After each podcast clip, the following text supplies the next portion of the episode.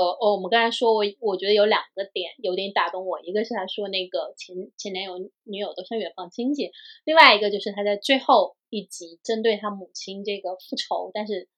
有没有复仇成功？那个虽然揭露了大臣，但并没有对大臣真的造成什么损害，就是其实归根到底是他他的母仇并没有报。没有报成功，就不管是他父亲或者是他自己都没有报报成功。然后这个男生呢，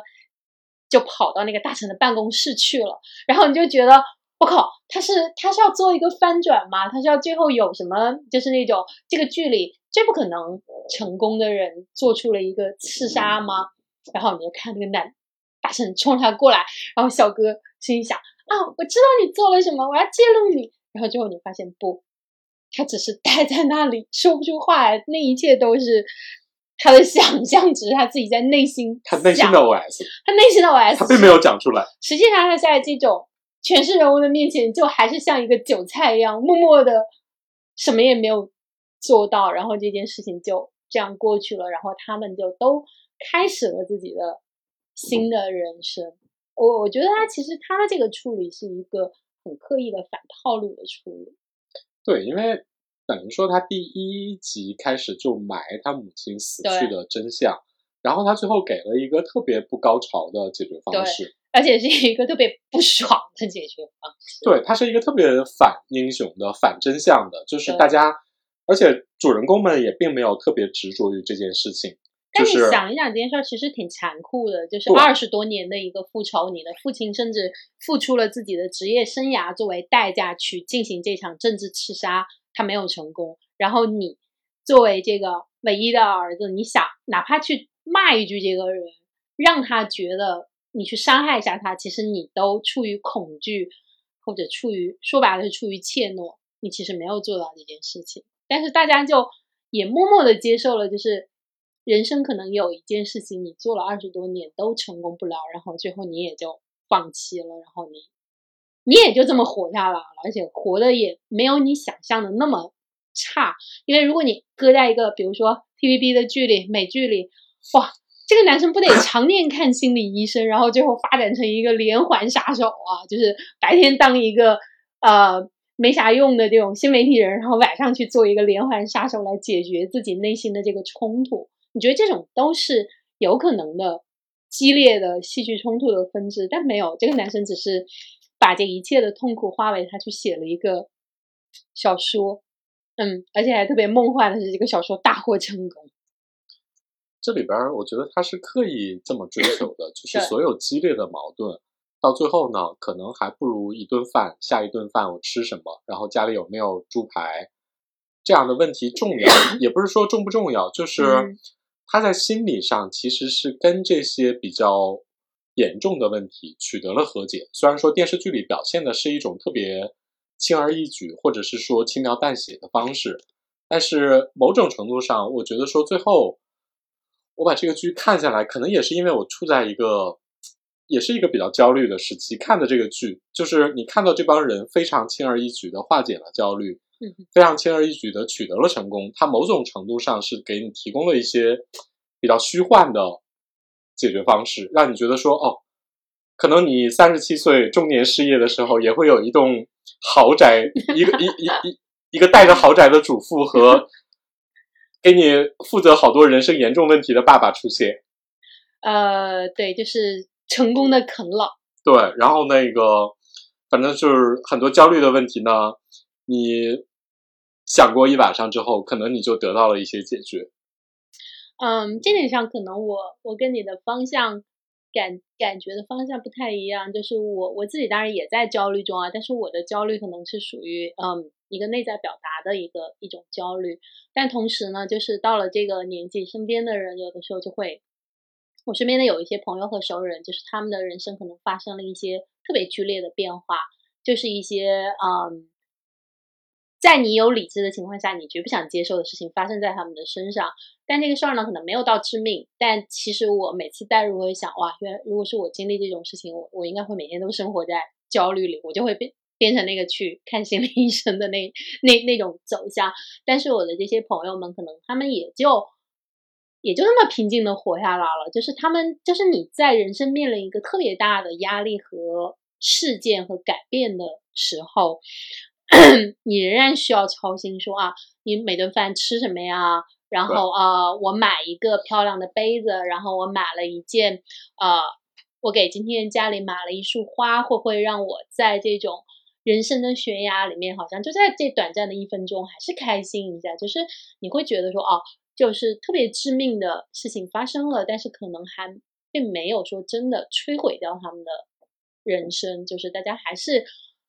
呃带着有一点茫然的方式，就是把这种。把这种境遇就接受下来了，我觉得这个这一点可能也很疫情，你知道，就是你可能是一个疫情之后呢，这个世界可能真的发生了巨变，很多事情你永远都不会再回到原点。就算哪一天路上完全没有人戴口罩了，但是很多事情，包括很多行业啊，其实都被改变了，就是这种大的环境已经被改变的非常的彻底。但是你具体到你个人的生活，就是。呃，一顿好吃的饭，或者是一个花，或者是你和家里人的几句俏皮话，这个事情是很久不变的。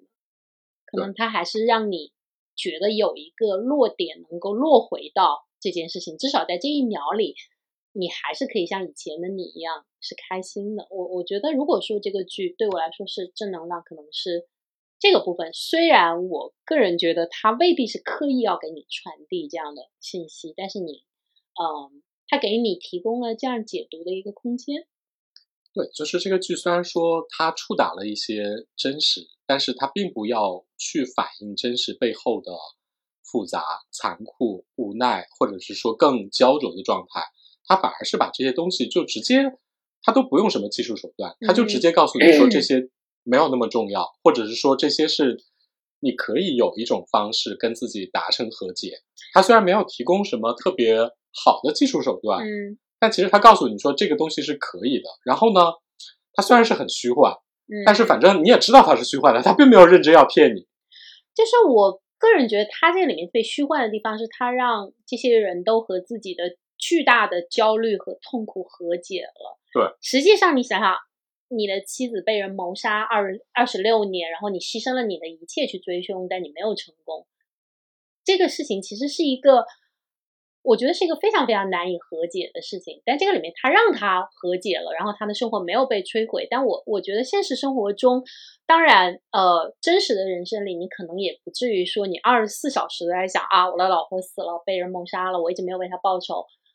你可能就是嗯，茫然的接受了这件事情，但是同时你出于惯性的过着你的生活。我我我觉得就是。就这么表达吧。有的时候，我觉得在巨大的痛苦来临的时候，人是没有办法马上反应过来，就是我在什么，呃，我现在在这个情况里，然后我，我永远不会快乐了。你你不会有这么清晰的认知的。我觉得你就是你，你在一边，就是这个痛苦是你的底色，但是同时呢，你又出于惯性或者出于人类的本能，你还。你还这么活着，就是经常有的时候，比如说我看过的一些报道里面，就是有一些死亡死难者的家属会提到说啊，这个世界上对我来说世界都崩塌了，但是天还是蓝的，然后鸟还在叫，花还在开，就是你会发现这个世界，哎，它没有改变，而且可能在你极度痛苦的时候，你吃了一块蛋糕，你仍然觉得，这蛋糕还挺好吃的，它并没有因为这个悲痛的发生，你觉得啊，你失去味觉了，你对这个世界都。都不再敏感了，你的人生，呃，就在这个转折点被斩钉截铁的改变了。没有，你就发现日常生活是日常生活，你的痛苦跟它就被交织在一起。我我我觉得这其实是比较是真的生活，它的处理就是让你和解了。但我我其实觉得是很难和解，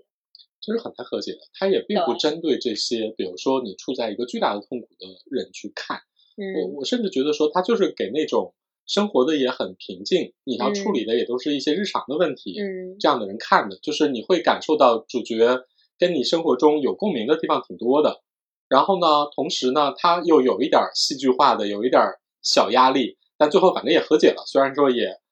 不那么认真啊。嗯，然后那个就是他不触达生活的真实，但是它提供是生活里边一些日常的生活。它展示给你，然后呢，让你轻松的看一看，然后呢，甚至说那个我们看完之后，我们说跟那个爱情神话其实有点像。对，我们也想顺便就聊一下像爱情神话。我们觉得很有趣的一点是，呃，这个片子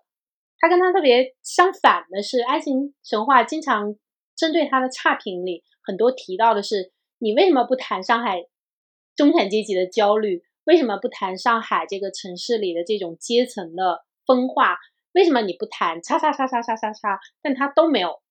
他确实都不谈。对，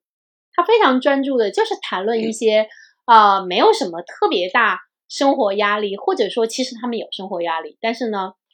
他们的选择就跟这个剧一样，就是平淡化的处理，或者作为一个背景式的处理，大家就是专注着他们那点饮食男女的日常生活。然后这个像这个和田家的男人呢，就是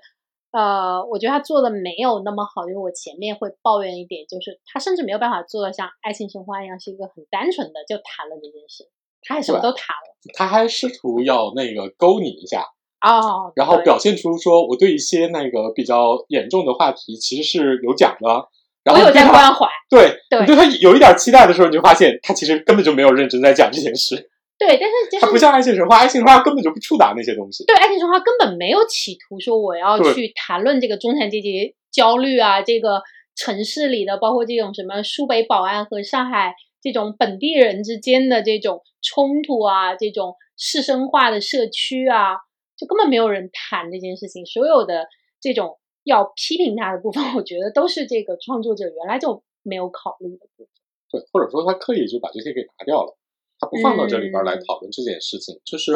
他就是要写这帮人的比较纯粹的爱情神话，就是要讨论说，在一个 大家都还过得下去的日子里，对大家怎么处理一些日常的一些不太致命的烦恼。嗯，就主要是情感方面的。你看这里边就是老白生活无忧，老屋虽然说他房子是对。就每个人的生活里，其实也没有什么压力。每个人的生活里都有一点狮子，比如说老白，你看他其实是一个有那个可以开展的这样的能力，但是呢，其实他他没有什么名气，画那么多年，然后要开个展，还得一度差点要去一个奶茶店去开展。然后老乌这种呢，就有个房子住，但是呢，看得出来也没有什么正经谋生的本事。然后包括说像那个李小姐这种，就是被迫带着。女儿跟老母亲，一个非常难应付的老母亲挤在一块儿，然后还要让第一次上门的男的目睹自己的窘境，就是呃，所有的这些烦恼，还是那句话，如果你按顶楼的写法，他都能写十集，都能够扩入去十集，但是他都选择了把它收缩做一个底色，它嗯不太致命，或者不是这个剧里要详细展开探讨的东西。对，如果再。再探讨下去，比如说鞋匠能不能跟对，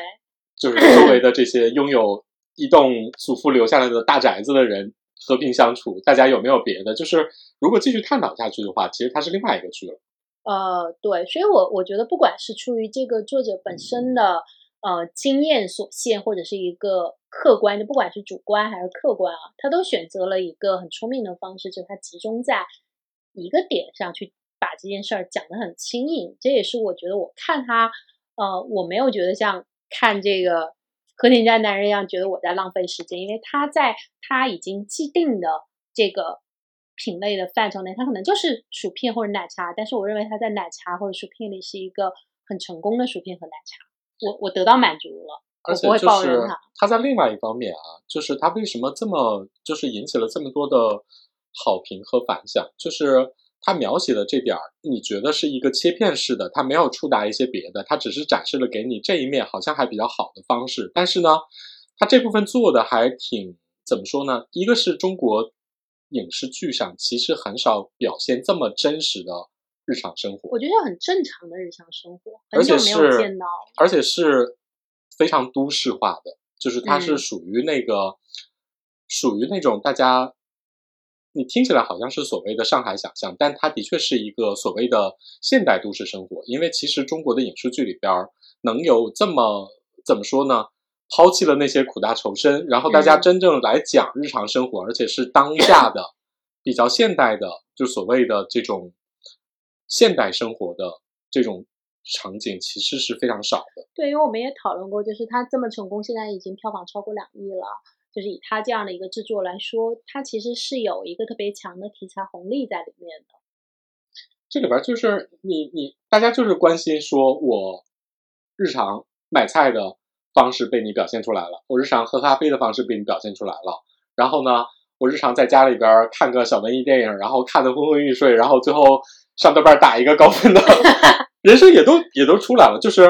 这是不是我们全部的人生？不是我们全部的人生，但是这部分人生是不是我们真实的人生？也是。对，就是他，他还是承续了，我觉得他是承续了这种市民喜剧这样的一个传统。就你不能说他是所有人的人生，但他肯定是一部分人的人生。